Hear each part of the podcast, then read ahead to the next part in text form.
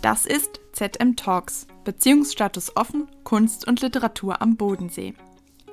Diese dritte Staffel unseres Podcasts erscheint im Kontext der Ausstellung Beziehungsstatus offen, Kunst und Literatur am Bodensee, die am 16. Dezember 2021 im Zeppelin Museum eröffnet wurde. In dieser Folge spricht Dr. Marc Niehoff, Kurator der Ausstellung und wissenschaftlicher Mitarbeiter der Abteilung Kunst, mit der Autorin Irene Ferchel. Irene Ferchel wurde 1954 hier in Friedrichshafen am Bodensee geboren und studierte Germanistik, Geschichte und Kommunikationswissenschaften in Stuttgart. Seither arbeitet sie als Autorin, Projektleiterin und freie Kulturjournalistin unter anderem für die Stuttgarter Zeitung und das Börsenblatt für den deutschen Buchhandel. Von 1993 bis 2019 war sie Herausgeberin und Chefredakteurin des von ihr gegründeten Literaturblatts für Baden-Württemberg, Seit 2020 betreut sie die Redaktion der Schwäbischen Heimat, Magazin für Geschichte, Landeskultur, Naturschutz und Denkmalpflege. Seit 2021 lebt sie in Saalach und etabliert gemeinsam mit Günter Rotznig das Kunsthaus Bild und Wort mit Ausstellungen und literarischen Salons habe mir, hab mir ja überlegt, ich finde es ja tatsächlich irgendwie, und es ist auch eigentlich ja nicht mehr so angesagt, dass man diese Epochen, diese, diese strengen Epochenunterscheidungen macht, weil es geht ja ohnehin immer ineinander über. Ne? Und genau. Gerade die Droste und, die, und, und Mörike sind ja eigentlich keine Romantiker im strengen Sinne. Sie sind ja, also zwar von der Lebenszeit gewissermaßen schon, ja, ja. wobei also eigentlich die Romantik, also die Jenaer und die Heidelberger Romantik, die waren ja im Grunde früher, ne? die waren ja schon in den ersten Jahren, also 1800 oder gleich nach 1800, mhm. Heidelberg 1806, da waren ja die Droste und Mörike noch Kinder, die konnten ja noch gar nicht schreiben oder haben schon, aber nicht wirklich gedichtet. Ja. Ähm, und, ähm, und klar, es, es bringt natürlich tendenziell was, dass man sich überlegt, klar, was für Motive haben sie, was für Topoi übernehmen sie aus den Epochen. Aber jetzt wirklich gehören sie zur Romantik oder nicht, es, es bringt nicht so wahnsinnig viel, glaube ich, oder? Mhm. Ja, genau. Also ich habe mir auch als Frage hier aufgeschrieben, äh, ist Annette von Droste-Hülshoff überhaupt eine romantische Dichterin? Also das ist ein bisschen provokativ äh, und woran macht man das fest? Es ist einfach, äh, genau, also das, das wäre mir auch ganz lieb, wenn wir das so ein bisschen äh, vielleicht auch äh, ja, relativieren können, diese, diese Epochen. Das finde ich auch, das ist für mich, äh, ich bin kein Literaturwissenschaftler, ich bin Kunsthistoriker und das ist in der bildenden Kunst ja aber äh, genauso, dass man, wenn man einen Künstler immer äh, in so ein Korsett, in so eine, äh, ja, in einen Ismenbegriff reinbringen will, das ist halt immer schwierig. Also äh, es ist auch wahrscheinlich dann kein kein besonders interessanter Künstler, wenn er äh, alle Kriterien bei sowas erfüllt in seinen Werken. Also das vielleicht so ein bisschen, um äh, zur Biografie von Annette von Droste-Hülshoff zu äh, kommen. Ähm, sie stammt ja, äh, das vielleicht noch, was, was ich in der Vorbereitung auch ganz interessant fand, äh, ist, ich selber stamme aus dem Münsterland und bin hierher gekommen aus Berufsgründen. Ähm, und äh, äh, das fand ich eine ganz interessante Parallele äh, oder für mich persönlich interessant. Ansonsten ist das für andere Leute natürlich nicht so interessant, aber für mich persönlich äh, war das ganz interessant, eben äh, aus, aus Westfalen äh, hier an den Bodensee zu kommen, was ja doch sehr unterschiedliche Gegenden in, in, in Deutschland sind. Und äh, ich habe dann eben auch überlegt, was, was das natürlich damals bedeutet hat. Also auch selbst heute ist es noch eine lange Zugfahrt, aber damals war es ja eine wahnsinnig lange Anreise auch äh, hier, hierher zu kommen. Und sie schreibt ja in ihren Briefen auch häufig über diese, äh, ja, diese Strapazen, die das damals natürlich auch bedeutet hat, das Reisen. Naja, das muss man sich vorstellen. Ne? Man ist mit der Kutsche gefahren, also mit den öffentlichen Kutschen. Sie, hatte, sie, sie war ja nun auch wirklich nicht reich. Ne? Sie hatte mhm. wirklich immer, musste immer sparen, sparsam sein. Zum Teil hat ihre Schwester sie dann später auch ein bisschen unterstützt, hat ihr mal Geld geschickt für eine, äh, für eine Reise. Also die Kutsche musste finanziert werden und dann gab es zum Teil ja zu, ähm, später Zug, äh, zwischendurch ist man mit dem Schiff gefahren, ein Stückchen auf dem Rhein und dann umgestiegen und, ähm, oh, ich weiß jetzt gar nicht mehr, wie viele Stunden das waren, aber es waren ja, also es waren zwei Tage oder drei Tage, die sie gefahren ist, manchmal mit Stationen zwischendurch. Also man hat so eine Reise halt nicht gemacht, mal schnell für ein Wochenende, sondern man hat es dann im Grunde gemacht für ein Jahr. Ne? Sie ist ja mhm. in, in Monat geblieben, äh, Monate, viele Monate geblieben oder, oder sogar Jahre geblieben. Ja ein Jahr mal mindestens ähm, am Bodensee geblieben. Äh, ja, sie ist geboren auf Schloss Hülshoff und ähm, ich denke, ganz wichtig für ihr Leben ist, dass sie sehr kränklich war. Sie war ja ein, äh, eine Frühgeburt und man hat ihr eigentlich gar keine Überlebenschance gegeben. eine, ihre Amme, ihre Hebamme und Amme hat sie dann ja lange gepflegt, ist ja auch, war, war lange bei ihr und ähm, und der große Bruch war, als der Vater gestorben ist und sie mit ihrer Mutter und ihrer Schwester aus dem Schloss Hülshoff, aus, dem, aus der Wasserburg ausziehen musste zugunsten des Bruders, der ausbezahlt wurde und in den Witwensitz der Mutter ins Ruschhaus gezogen ist, was ähm, von außen groß aussieht, aber eigentlich die Wohnräume, Sie kennen es wahrscheinlich als mhm. Münsterländer, ja. anders groß sind. Und da war man dann schon eng aufeinander und die Mutter der Bezug zur Mutter war für die kleine Annette auch nicht so eng gewesen. Es war eigentlich der Vater, der sie mehr verstanden hat und der Vater, der sie mehr gefördert hat. Und der war dann eben gestorben. Und die Mutter muss wohl eine ziemlich strenge gewesen sein und gegenüber ihrer Tochter Annette wahrscheinlich noch strenger, weil sie Angst hatte eben um das kränkliche Kind. Und man hat ihr immer mal wieder was verboten. Sie war ja wohl sehr begabt. Sie hat ähm, Sie hat ganz früh schon angefangen zu dichten, sie hat Schauspiel gemacht, sie hat komponiert, sie hat gezeichnet, aber sie war wohl, wie sagt man, nervenaufgeregt oder so und man hat dann immer gemeint, man müsste sie schonen und man müsste sie eigentlich weghalten von den Aufregungen des Lebens. Äh, vielleicht zugunsten ihrer Gesundheit, vielleicht hätte sie, wäre sie sonst dann doch nicht so relativ alt geworden, ich weiß es nicht.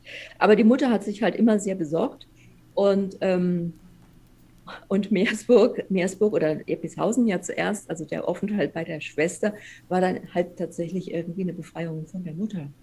Mhm. Ganz wichtig von der Mutter.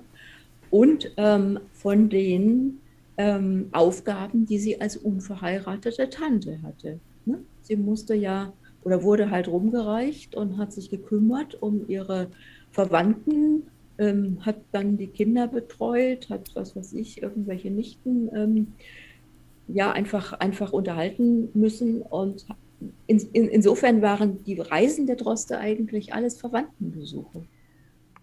Und ich glaube, wenn man die Biografie liest, äh, ist es auch mal ein ganz großer Teil, den Krankenpflege ausmacht. Also es waren immer, glaube ich, irgendwelche Verwandten und Bekannten, äh, Bekannten krank und dann war sie da. Also wenn sie nicht selber krank wurde und gepflegt wurde, hat sie quasi immer andere Leute gepflegt. Ja. Äh.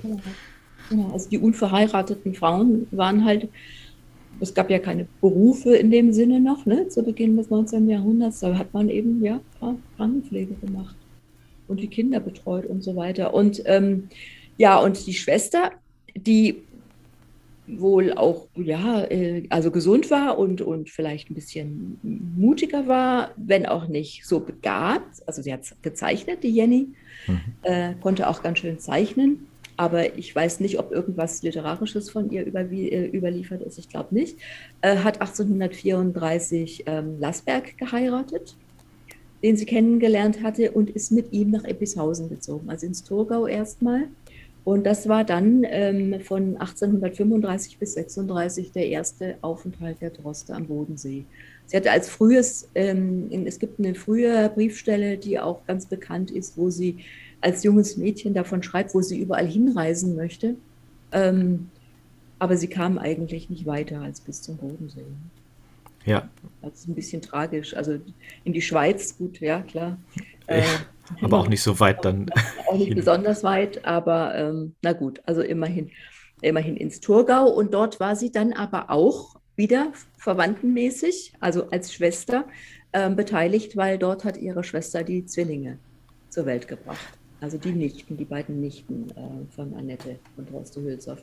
Sie war aber von Epishausen nicht so begeistert. Man kann sich das auch vorstellen. Also zwar die Landschaft ist auch schön, aber ähm, das Schloss ist nicht so reizvoll wie Meersburg, finde ich. Mhm. Und ähm, Lassberg, der ja ähm, eigentlich Forstmeister gewesen war bei den Fürstenbergern und ein, ein begnadeter Sammler von Büchern und Handschriften. Vor allen Dingen hatte er sich interessiert für Mittelalter, für die Nibelungen, hatte eine Nibelungen-Handschrift ähm, erworben. Und ähm, ihm wurde das Schloss Meersburg angeboten, das eigentlich auf Abbruch war. Also man hat es eigentlich nicht mehr gebraucht. Hat es gekauft und man ist dahin gezogen mit Sack und Pack über den See gezogen. Also das stelle ich mir auch wirklich spannend vor, wie das war mit diesen ganzen Büchern.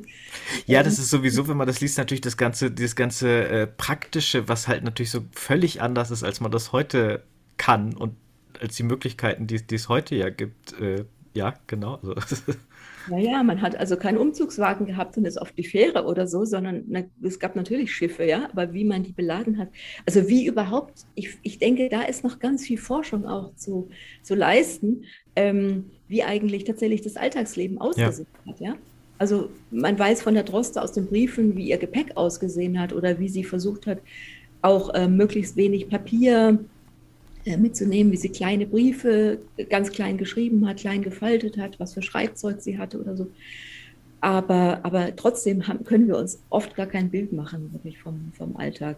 Naja gut, also jedenfalls die Familie Lassberg ist dann mit, ähm, mit Jenny und den beiden Babys oder Kleinkindern ähm, nach Meersburg gezogen. Und Lassberg schreibt, dass er da eben einen großen Raum hat für seine, keine Ahnung, 10.000, 11.000 Bücher und seine 300 Handschriften und drumherum eben auch noch. Ne? Wobei, wer die alte Meersburg kennt, ähm, weiß, dass es da natürlich auch ziemlich zugig war und zum Teil auch nass war. Also es hat dann auch reingestürmt und reingeregnet und reingeschneit durch die Fenster. Und man hat natürlich längst nicht alle Zimmer bewohnt, nicht alle Räume bewohnt. Wie die Droste ja bei ihren drei Aufenthalten auch unterschiedliche ähm, äh, Zimmer und, und, und, oder Räumlichkeiten Suiten kann man nicht sagen, im Turm dann bewohnt hat. Und so kam sie dann ähm, im September 1841 das zweite Mal an den Bodensee und nach Meersburg. Da war sie dann auch relativ lang, bis, bis Juli 42.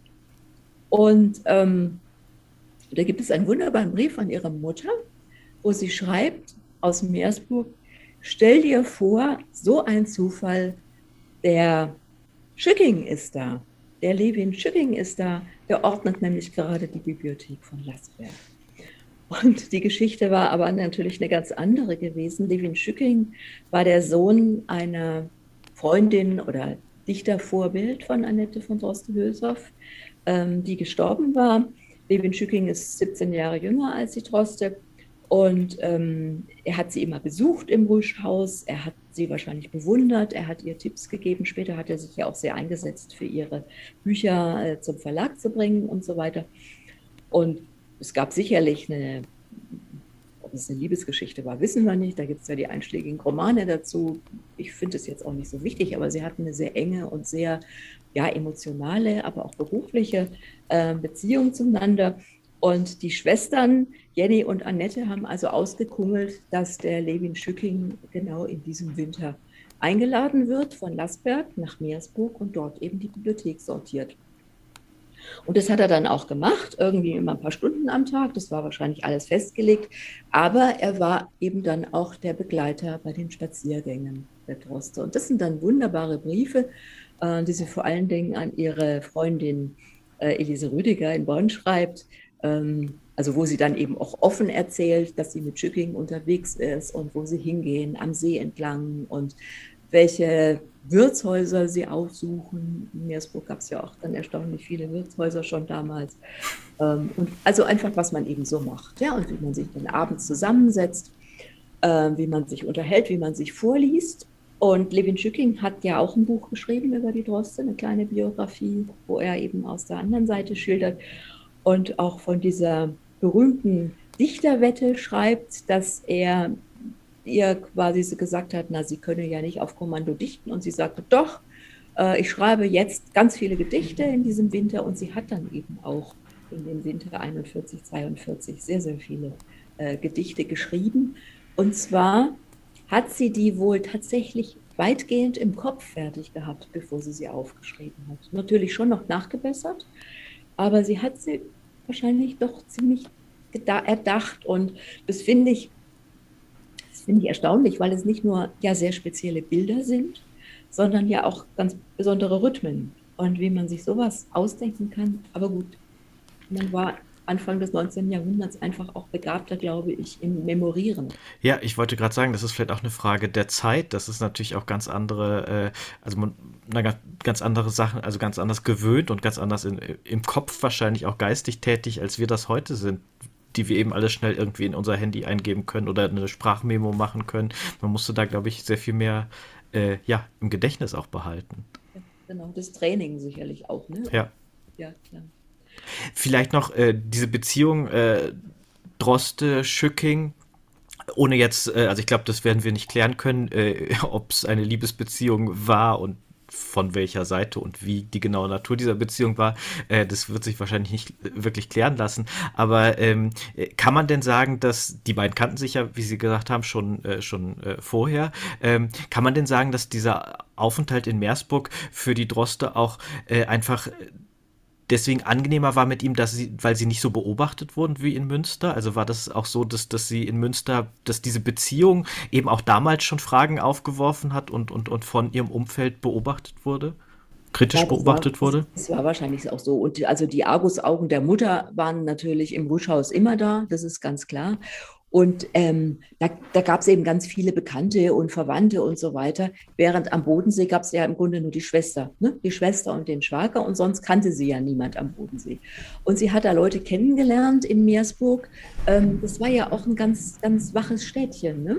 Ähm, ähm, es gab ein Theater zum Beispiel, das sie besucht hat. Es gab das sogenannte Museum, also im Bären, im, im mhm. gibt es ja heute noch ähm, das Restaurant zum Bären äh, wo, also Museum heißt im 19. Jahrhundert quasi eine öffentliche Bibliothek, wo man hingehen konnte. Also es war eigentlich hauptsächlich für Männer, aber in Meers, also in größeren Städten, aber in Meersburg ähm, war das wohl ganz offen und sie konnte da hingehen und konnte Zeitungen lesen. Also diverse, diverse Zeitungen sich angucken, eben auch zum Beispiel das Morgenblatt von Cotta, wo dann auch ihre Judenbuch abgedruckt wurde. Also auch auf, also Schücking hat ähm, der war ja auch ganz, ganz wief und mehr in der Szene äh, als die Droste. Also kommen wir gleich, glaube ich, auch noch drauf auf die Rollenbilder. Und ähm, er hat sie an, an, an Kotta empfohlen und Kotta hat die Judenbuche eben vorab gedruckt im Morgenblatt. Und Levin Schücking war es dann auch, ähm, der sich bei Kotta eingesetzt hat für den Gedichtband der Droste. Also es gab schon von einem Gedichtband von ihr, äh, den ersten 38 erschienen. Der ist aber unter dem Kürzel äh, AVDH erschienen, ne? also äh, ohne ihren Namen, weil es hat sich eben für Frauen nicht gehört, einen Beruf zu machen. Ne? Frauen durften für, für den internen Gebrauch schreiben, sie durften auch für den internen Gebrauch malen oder komponieren, aber sie sollten keinen Beruf machen, keine Profession aus ihrer äh, Leidenschaft oder aus ihrer Kreativität machen. Und wahrscheinlich eine, eine Frau aus der Schicht äh, von Annette von Droste-Hülshoff natürlich nochmal, äh, für die galten wahrscheinlich nochmal besonders strenge Regeln. Adlige, Adlige noch viel weniger natürlich. Es gibt ja immer Gegenbeispiele, wissen Sie ja, müssen wir ja nicht ja. drüber reden. Also äh, Angelika Kaufmann oder so zum Beispiel. Ja. Ähm, klar, aber, aber es sind eigentlich einzelne Personen. Also das Gros der Frauen, der kreativen Frauen waren einfach eingeschränkt. Ja? Und ähm, meine, eine Frau, die dann ähm, verheiratet war und Kinder hatte, hatte dann schlicht auch keine Zeit. Ne? Wenn sie ja. es denn, wenn sie es denn äh, gewollt oder geduldet hätte. Es ging dann einfach auch gar nicht. Da sprach dann das praktische Leben dagegen. Ja, also die Droste hatte, und sie schreibt ja eben auch sehr schöne Briefe aus Meersburg äh, und eben auch Gedichte, die in Meersburg spielen, also auch über das Liebhabertheater zum Beispiel oder über einige Gestalten. Ähm, sie hat da Leute kennengelernt, Apotheker, Ärzte, was weiß ich, mit denen sie sich gut verstanden hat. Sie ist mit Levin Schücking auch und wahrscheinlich auch mit dem Rest der Familie ähm, zum, zum Fiegel gegangen, also zum Glasehäusle, wo man gekegelt hat damals. Also das war auch so ein Ausflugslokal, wo es das schöne Gedicht Die Schenke am See gibt. Auch mit der Wehmut schon ein bisschen natürlich. Also Levin, es kommt der Herbst und mein Herbst und deiner wahrscheinlich noch nicht. Und ähm, bei ihrem nächsten Aufenthalt kam, kam Levin Schücking dann mit seiner Verlobten Luise an den See. Und ich denke, das war für die Droste schon, ähm, schon ein bisschen ein Schlag. Also wenn man das Gedicht Lebt wohl, es kann nicht anders sein, liest, äh, indem sie diese Situation für sich verarbeitet, also mit einem, mit, mit einem weinenden und einem stolzen Auge so. Also ich gebe nicht klein bei, ich habe ja meine Muse, ich habe ja meine Dichtung, aber ich denke, das war für sie schon eine Enttäuschung, ne? dass ähm, ihr, ihr Gesprächspartner, ihr, ihre Kontaktperson jetzt einfach irgendwie eine andere hatte, eine Ehefrau. Ja. Ja. dann auch nicht mehr wiederkam. Und es gab dann auch ähm, inhaltliche Auseinandersetzungen über, über, literaturwissenschaftliche Themen und so. Das ist ja dann anders. Die, äh, die Beziehung endet mit diesem, äh, mit ja von der Droste empfundenen Verrat, den Levin Schücking an ihr äh, begeht, äh, sozusagen, indem er diesen Roman Die Ritterbürtigen veröffentlicht. Äh, kann man das so sagen? Ja, das, ja, ich meine, man hat sich dann wahrscheinlich auch einfach auseinandergelebt und er hat, er hat sicherlich Dinge von ihr verwendet oder er hat ja auch diese Biografie über sie geschrieben, ne? diese kleine Biografie, ähm, die sie, ich weiß, sie hat verweigert, das zu lesen, vielleicht hat sie es doch gelesen, aber sie fühlte sich einfach von ihm ausgenutzt, glaube ich. Mhm. Auf der anderen Seite, wie gesagt, also er war es eben, der ihre Gedichte, also ihre Texte, die Jugendbücher und dann die Gedichte zu Kotta gebracht hat. Und das war ja insofern auch wichtig, ähm, die Geschichte mit dem Fürstenhäusle hängt ja damit zusammen. Sie hatte, sie hatte das Geld noch gar nicht bekommen, die 500 ähm, Taler für die Gedichte, was relativ viel war. Aber sie wusste, dass sie es bekommt und sie hat damit mit 400 Talern das Fürstenhäusle ersteigern können, das eben zum Verkauf stand. Ähm, sowas wäre wahrscheinlich in Münster auch nicht gewesen, ja, dass sie als, dass sie da einfach hingeht zu dieser Steigerung, wie sie schreibt. Und da gibt es ja auch diesen wunderbaren Brief, wie viele, wie viele Trauben, ähm, Rebstöcke mit welchen Traubensorten ähm, der alte Bischof ihr da äh, gelassen hätte. Und sie schreibt ja auch ganz detailliert, wie sie sich das vorstellt, wie sie das Haus umbauen möchte, was sie pflanzen möchte und so. Also, dass sie wirklich vorstellt, äh, ein eigenes kleines Domizil zu haben mit der gigantischen Aussicht auf den See von da oben, vom Fürstenhäusle. Sie war dann allerdings wirklich zu krank und hat da nicht wohnen können. Sie ist wohl zu Spaziergängen hingegangen. Es ist ja nicht weit. Ich meine, wir laufen da in zehn Minuten ja, oder, oder Viertelstunde vom, äh, von der Altenburg ähm, zum, zum Fürstenhäusle hoch. Aber sie hat es dann nicht mehr so, also nicht mehr bewohnen können, auf jeden Fall.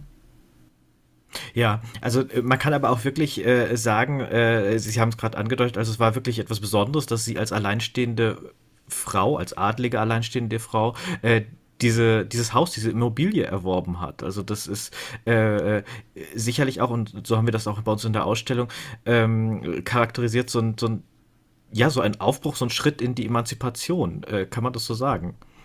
Das kann man schon so sagen, wobei ihr Bewusstsein ist schon eins, ähm, dass sie also sie ist natürlich keine Feministin heute oder sie hätte sich auch nicht als Emanze bezeichnet oder so. Aber Klar, das ist sicherlich auch anachronistisch dann. Ja, aber ja, aber es gibt natürlich von ihr, also auch schon aus der Jugend und dann das berühmte Gedicht natürlich am Turme, ne, wo wir vielleicht das kurz mal gleich anzitieren können.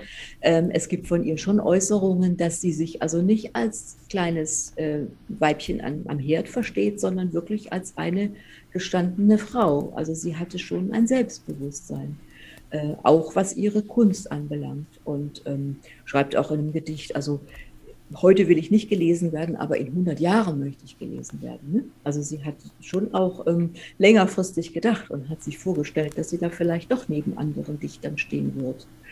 Ähm, neben den Zelebritäten, wie sie dann auch so schön schreibt. Ähm, und ja, also wenn sie, wenn sie länger gelebt hätte, gesund gewesen wäre und im Fürstenhäusle hätte leben können, das wäre sicherlich auch eine glückliche Zeit für sie geworden. Ja, ich glaube, sie plant auch wirklich ihr eigenständiges, unabhängiges Leben dort, weil sie schreibt in ihren Briefen ja auch, wie sie, wo sie die Dienstboten unterbringt und äh, auch aus Sicherheitsgründen den Dienstboten auf dem Dach, also den, dass jemand schaut auch nach der Sicherheit. Also es sind wirklich ganz praktische äh, Pläne, die sie da hat. Ja, also der Brief ist sehr detailreich und ist wirklich wunderbar. Also sie hat es schon richtig geplant und sie hat ja auch Rechnungen aufgestellt. Ähm, wie viel Wein, wie viel Wein sie dort wohl dann ähm, ernten kann und keltern lassen kann. Und hat ja auch, ähm, also das Problem war ja, dass irgendwie die Ernte festgelegt war oder beziehungsweise die Kälterzeiten festgelegt waren und ihre Trauben dann schon zu reif waren und dann irgendwie keinen guten Wein mehr. Aber sie schreibt wirklich ganz genau, ähm, also wie, wie, eine, wie eine Fachfrau eigentlich, ja, in Sachen Weinbau. Ähm, beschreibt sie ganz genau, was sie da vorhat und was da sein könnte und was sie, wovon sie halt leben will. Auch außer eben von der kleinen Apanage, die sie bekommen hat, aber das war nicht sehr viel. Das hat ja nie wirklich gereicht. Das fällt auch auf und das, das liegt vielleicht auch daran, dass das Geld eben meistens nicht gereicht hat, dass in vielen von ihren Briefen es auch wirklich tatsächlich ums, ums Geld geht. Also dass sie wirklich auch, dass man merkt, sie, sie kann rechnen, könnte man sagen. Also dass sie wahrscheinlich auch eben aus Notwendigkeit, dass sie eben mit ihrem Geld auskommen musste. Ich stehe auf hohem Balkone am Turm, ne? wo sie ja, also was man ja wirklich natürlich als Landschaftsgedicht lesen kann, also die Situation oben, man kann ja dort oben stehen und man sieht es ja auch, wie man fühlt es ja auch bei Wind und Sturm, ähm, umstrichen vom strahlenden Stare. Aber dass eben die letzte Zeile, letzte Strophe dann heißt, wäre ich ein Jäger auf freier Flur, ein Stück mehr von einem Soldaten. Wäre ich ein Mann doch mindestens nur, dann wär, würde der Himmel mir raten. Also da ist schon ein, wirklich ein Aufbruch, jetzt in einem anderen Sinne, als Sie es vorhin gesagt haben, ein Aufbruchsgedanke, äh, ein ganz deutlicher dahinter, ganz explizit. Ja.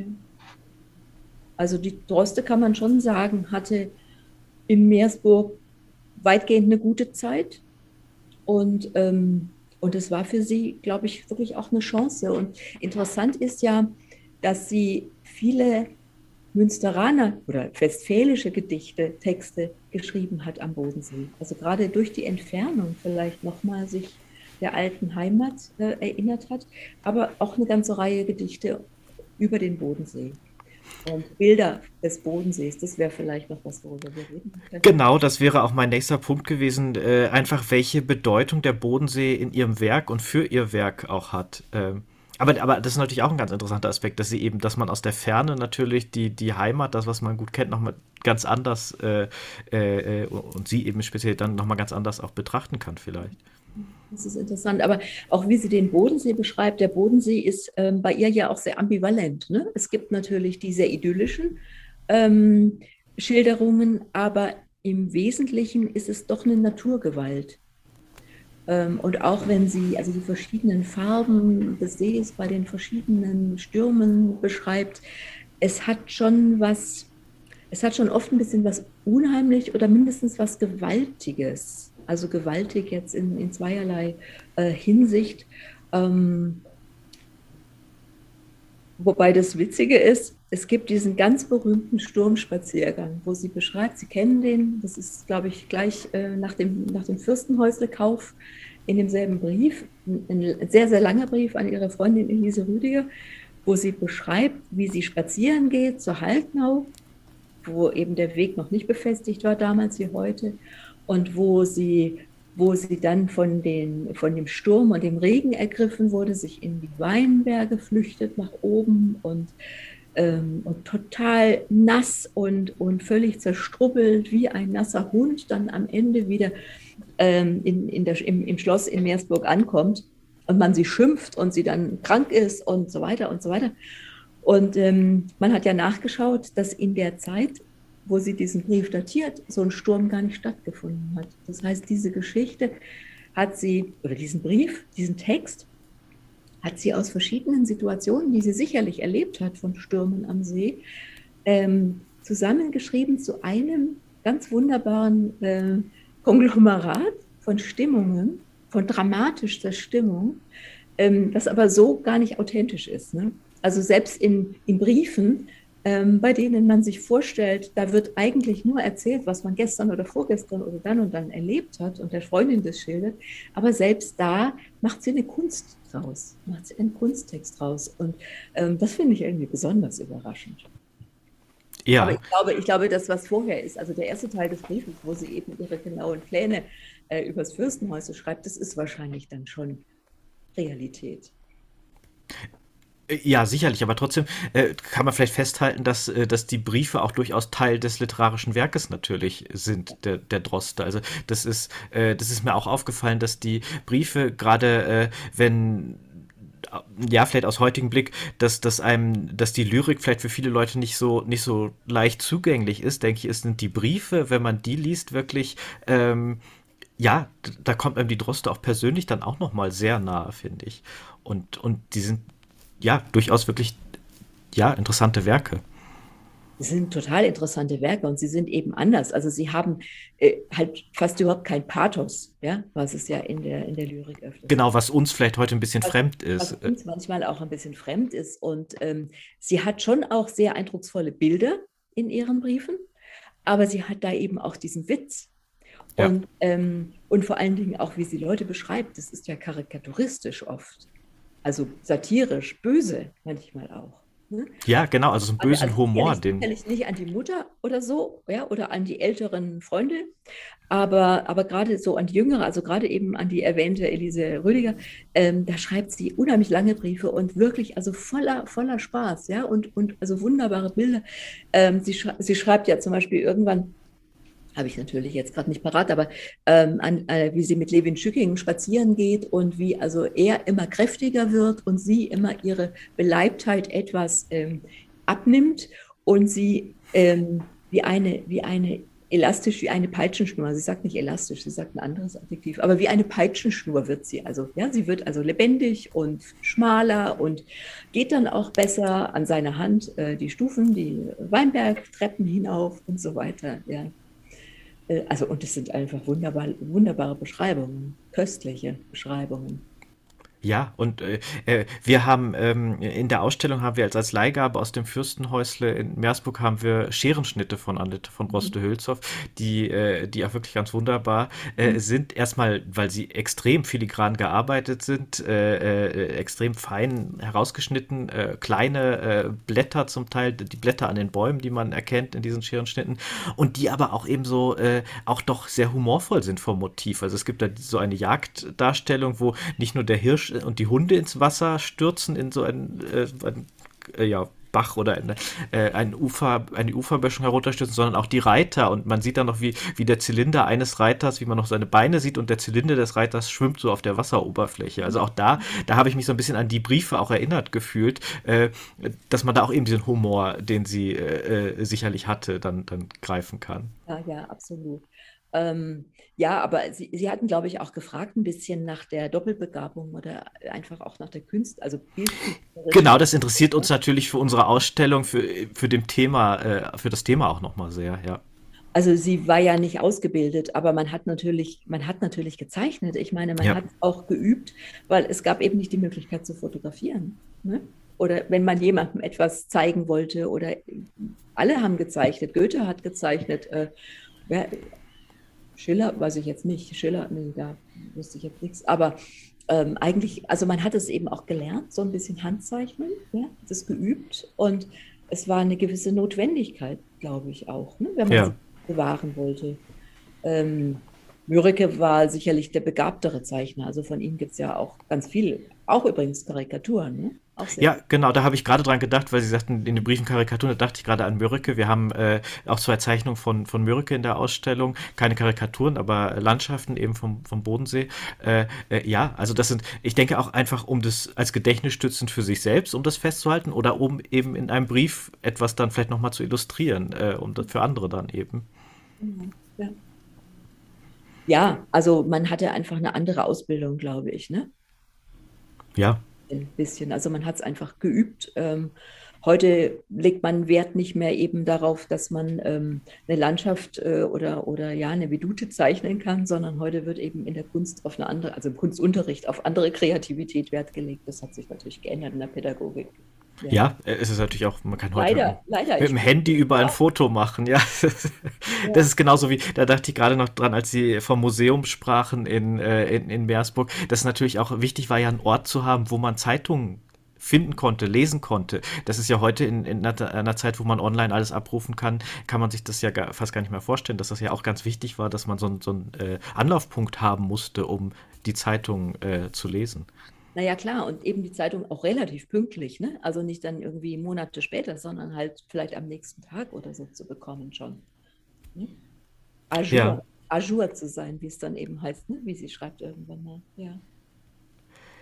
Vielleicht machen wir das Bild jetzt noch mal ein bisschen weiter äh, auf und äh, weil wir gerade die äh, im- im Bodensee die Landschaft, das Wetter am Bodensee für, für die Droste, ähm, kann man sagen, dass der Bodensee ein, ein wichtiges Thema ist in der Zeit der Romantik? Wir haben es jetzt gerade ein bisschen relativiert schon, äh, dass wir gesagt haben, es ist immer schwierig, äh, einzelne Dichter und, und so eine, Sta eine Epoche zuzuordnen. Ähm, aber äh, ist der Bodensee in der Romantik ein Thema oder in der Anfang des 19. Jahrhunderts generell in der Literatur? Ja, aber ich denke, das hängt auch damit zusammen, dass es in die Zeit fällt, als man überhaupt die Natur anders wahrgenommen hat. Also als man angefangen hat, zweckfrei ähm, durch die Landschaft zu gehen und zu gucken, also spazieren zu gehen. Ne? Ähm, und nicht, nie, nicht früher, also ich meine, früher, der Adel ist flaniert in den Parks oder so. Ähm, und die anderen Menschen mussten halt arbeiten und hatten ja auch keine Zeit. Man hat dann irgendwann ein bisschen früher ja angefangen, die Alpen zu entdecken als, als eine Landschaft. Ähm, die Rheinreise, wenn man sich das überlegt, war ja eigentlich auch so in der, in der romantischen Zeit, ne, um 1800. Ähm, und der Bodensee, äh gut, ich meine, der Bodensee ist einfach ähm, faszinierend, weil es das größte Binnengewässer ist. Es ist einfach, ähm, und es ist von Landschaft umgeben mit den Bergen auf der einen Seite. Es kommt ja auch bei Mürike und auch bei der Droste kommt ja ganz oft auch der Sentis vor. Ja? Ähm, den man ja eigentlich gar nicht so oft sieht, also jedenfalls vom, vom Nordufer aus. Ne? Hm, ja, also, häufig schwierig. Also von Meersburg aus, ich habe ihn natürlich immer mal bei Föhn gesehen, aber an normalen Tagen sieht man ihn eigentlich nicht. Ähm, und das ist schon interessant, dass also See und Berge im Hintergrund, vielleicht sogar schneebedeckte Berge im Hintergrund, dass also diese, das hat dann wieder was Gewaltiges von Natur. Ja? Und das hat, glaube ich, die Menschen in dieser Zeit auch fasziniert. Das war ZM Talks, Beziehungsstatus offen, Kunst und Literatur am Bodensee.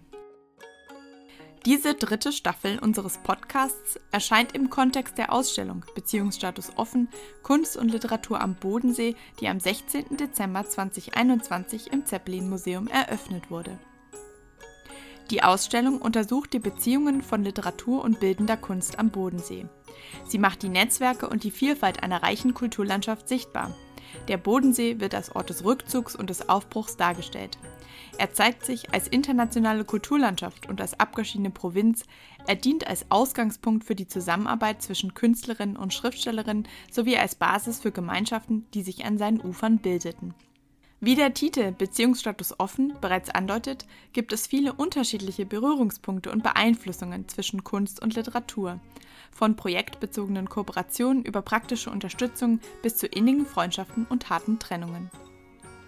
In ZM Talks sprechen wir mit verschiedenen Menschen über Themen der Ausstellung und partizipative Aspekte der Kuration, die diese Ausstellung besonders machen.